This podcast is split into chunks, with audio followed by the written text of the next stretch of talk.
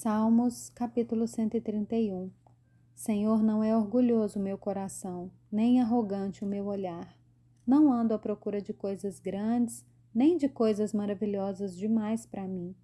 Pelo contrário, fiz calar e sossegar a minha alma, como a criança desmamada se aquieta nos braços de sua mãe.